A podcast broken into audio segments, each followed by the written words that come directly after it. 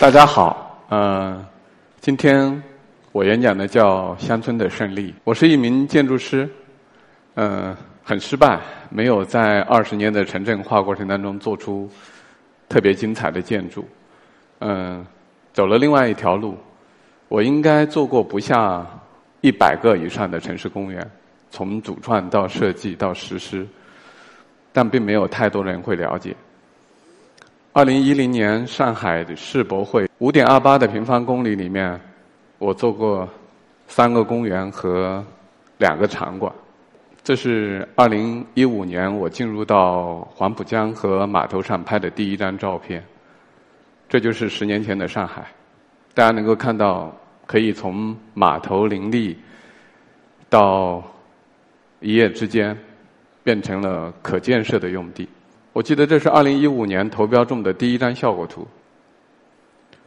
五年的时间吧，可以让大家看到一百八十四天入园七千五百万人。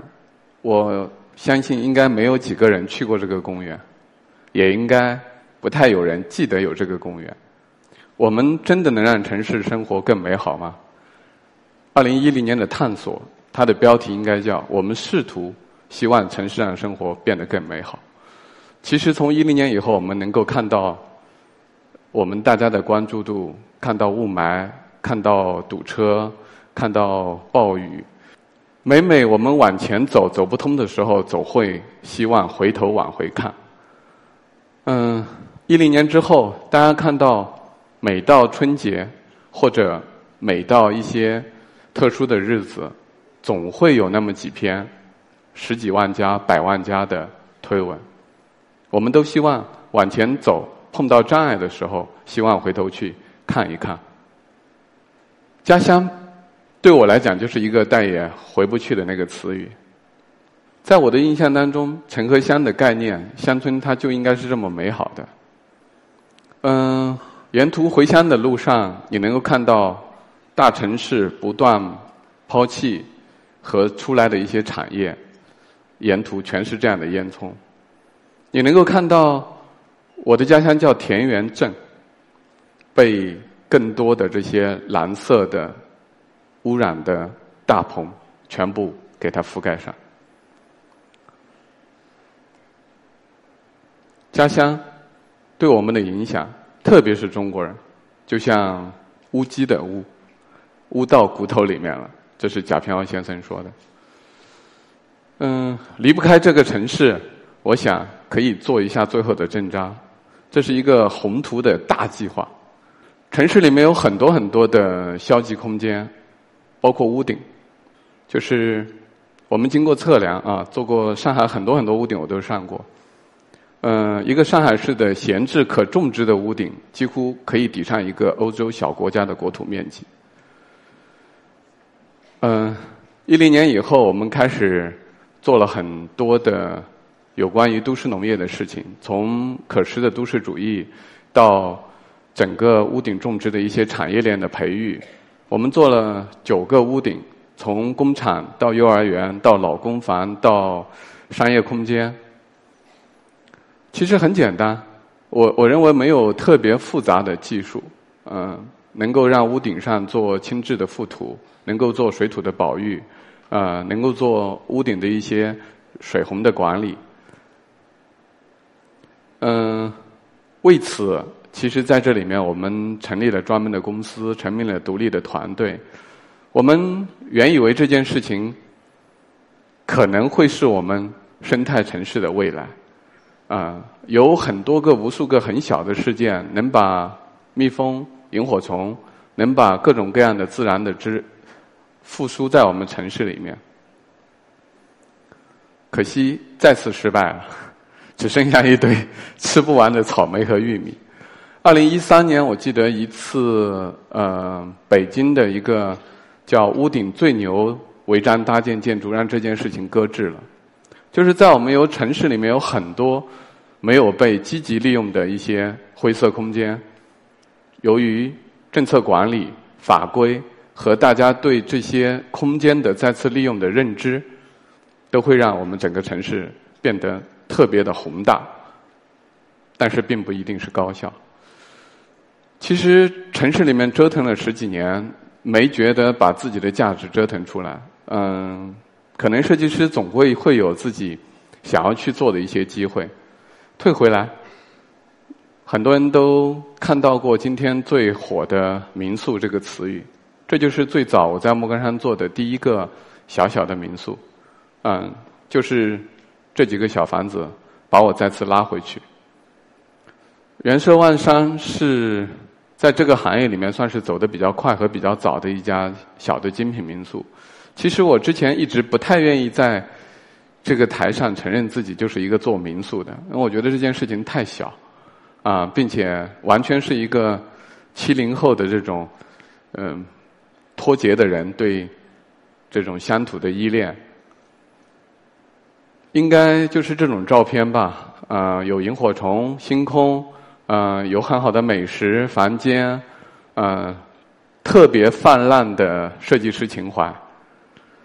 结果就这几间小房子，然后上了所有的媒体。嗯，我两次上过《三联生活周刊》，我就想，我在城市里面做了那么多重要的工作，没有人关注，没有人觉得有价值，反而几个乡村的小民宿，居然被这么多媒体和大家所认知，我觉得这个巨大的成功吧，因为被无数的报道所放大，其实对我还是蛮嘲弄的。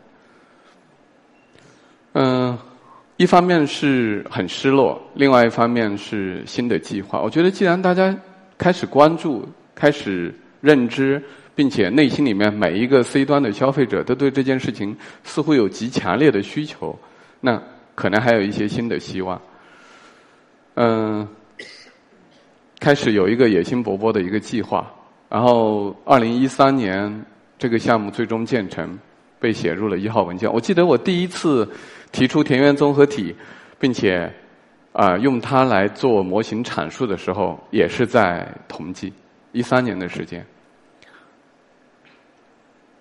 嗯嗯，不复杂，其实就是在城乡对立的过程当中，希望试图。在城市跟乡村之间建立起来一种新的模型和通道，能够把乡村文明保留的同时，把现代人的需求和这个时代在发展不断的融合在一起。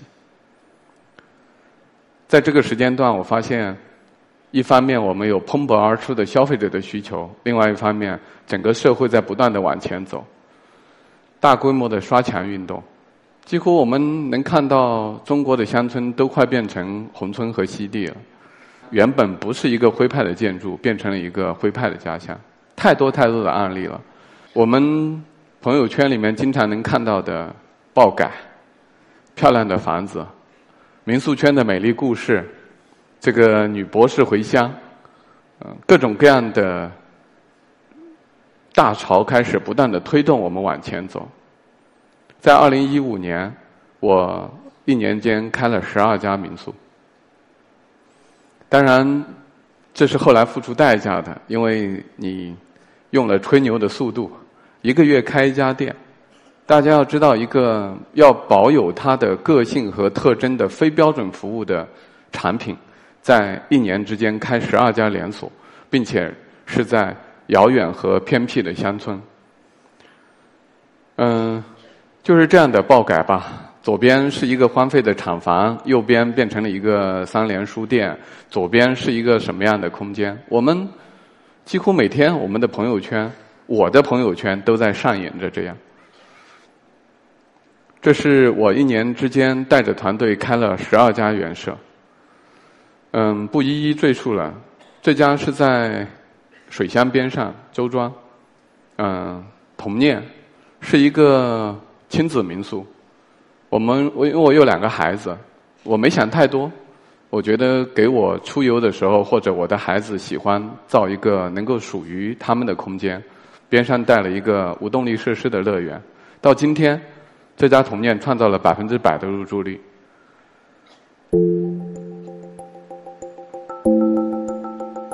这是我用手机拍的。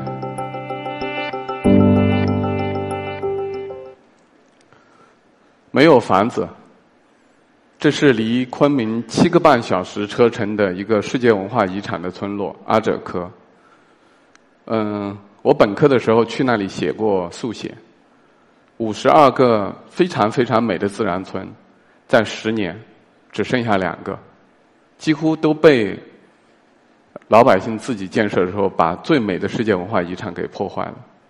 我在这里开了一家民宿，花了三年的时间，去年终于对外开业了。我觉得刚才看到的前面的所有的东西，这些美图背后，我认为都是设计师和我们这个领域小圈子的自娱自乐。乡村真的是什么？我觉得乡村它就是个容器，它跟我们城市一样，它就是一个容器。它没有高楼大厦，它有水，有山。它有广阔的稻田和农业种植空间，它就是一个容器。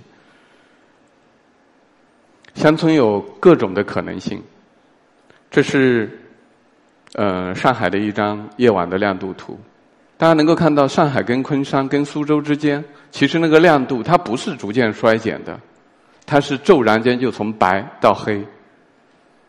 如果大家能把这张图对上，其实就是一张城市用地的红线图。我们很多东西穿不透的，就是我们城跟乡的那一条红线。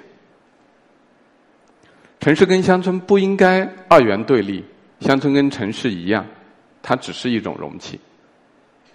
乡村可能有的样子，这是南京边上的一个小村子里面的一个公共场所。这是荒废里的霍夫曼窑，最后被我们改造出来的餐厅。这是原有的鱼塘，最终变成了很多年轻人去那求婚和举办婚礼的场所。这是在一个已经倒塌了百分之三十以上的传统村落——中国浙江，开始新的建立起来的乡村艺术馆。这是在余姚河姆渡边上，在呃甘蓝式建筑发源的地方，然后最结构化的穹顶屋能够架到了树上。这是中国大家都觉得木屋都很 low，啊，这就是我们在余姚做的书屋，在古村落的邻居。乡村它不应该就是我们看到的暗暗的、黑黑的、没有马桶、冷。同样是木屋，它可以做到恒温，可以做到实时控制，可以或可以做到高度的信息化。讲讲村里的事，这就是传统我们看到没有太多历史文化的乡村。七十年代造的，大部分的命运就是拆掉土地出让，然后重新建成我们都能想象得出来的居住区或者是产业园。这个村走了另外一条路，没有被直接土地出让，二十年的使用权用了租赁的方式，我们逐渐让它开始有了新的生长。大家能够看到，白色的依然还有老百姓，然后黑色的和灰色的慢慢的开始做了二次的更新。嗯，村里面依然有米其林的大厨，有美食，不再是简单的只有笋干和土鸡蛋。村里面依然有产业，这是村里面的手工做的独木舟的手工定制的工作坊。嗯，村里面依然可以有很酷和很炫的建筑物，这是花了五万块钱的一座竹桥，每三年我们会重造它一次，把它变成一项。最盛大的活动，村里面依然有市集，不像我们今天的菜市场那么方便，但是它可以把老百姓和城里面人用一种很友好的方式放在了一起。嗯，我其实今天最后剩下的五分钟，真实想讲的就是这最后一件很重要的事情。大家能够看到一八年的一号文件，嗯，不知道大家有没有关注到今年。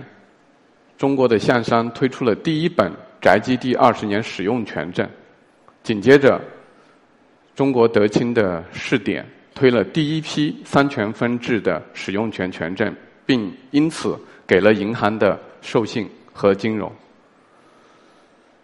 或许大家还记得一九七八年的小岗村，就是这几个红手印，真实改变了中国未来的乡村。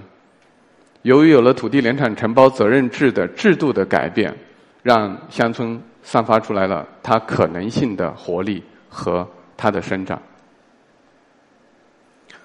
很多人都看到，因为我几乎带了几百名设计师集体转型，我离开了这个地方，并且我带了金融家、银行家，带了零售的高管，带了互联网的，带了各种各样的人，开始走了一个特别大的计划。三年，我在中国的乡村，就江苏和浙江，有了二十个村子。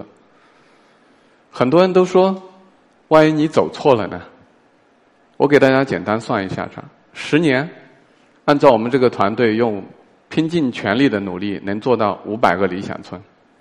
我把这个村子的模型称之为理想村。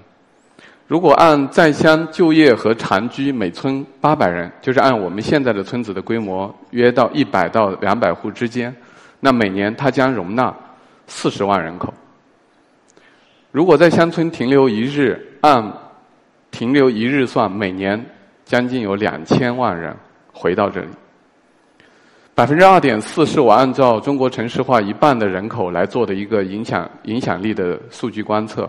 一般我们称之为最低影响力就是百分之一。如果在行业里面你能影响到百分之一，它就会形成一些可以观测到的影响力。十年五百个村，它将会拉动两千个亿的 GDP。这个数字是一个比较保守的数字，但这个数字的背后没有绑定任何现有城市的标准方法，就是土地财政。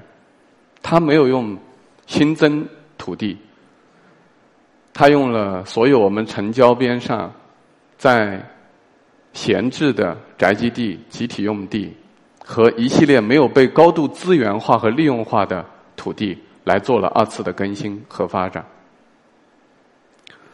我和朋友说，我以后不做设计师，因为我本来也没有做成一个很成功的设计师，在城市里面待了十几二十年，发现所有的努力都是徒劳的。嗯，当准备回家的时候，你会发现那条路也是回不去的一个地方。城市跟乡村，它唯一的，就是只建立了单向的通道。城市如同一个磁铁，把人、钱、物资。城市越大，它的吸力越大，而这个单行道一直这二十年来从也没有被打破过。如果有一天城乡之间的这个关系变成了是一条双向通道，不管我们今天人可以流动，资金可以流动，商业模式可以流动，那我相信中国的城乡关系会不像今天我们能看到的这个问题。那我们说的乡村，其实它是一个低流量的高交互社区。我经常问我的朋友：“你们在你的小区里面，一年间你参加过一次高质量的聚会和交友吗？”很多人都摇头。而我们在我们的乡村里面，我们发现了，它虽然是一个低流量的，但是它是一个高交互的社区，里面有了各种各样的社群，有了各种各样的人在线下。开始回归到人本来需要的那种交流和生活。我还是一个父亲，我觉得，如果接下来的二十年努力，能够让我们我自己的孩子，能够在以后他还能够感知到泥土，能够感知到作为一个原本的人生活在这个自然界当中能够感受到的雨、云和空气，能够看到满天飞舞的萤火虫。但它绝对不排除现在的科技，不排除现代城市带给我们的文明和进步。学过城市规划和建筑学的人应该都看过这本书，叫《城市的胜利》，美国人写的一本书。因为现代的西方文明和城市化其实是从西方开始的，他用经济学的逻辑和观点吧，阐述了很多很多很多城市的胜利。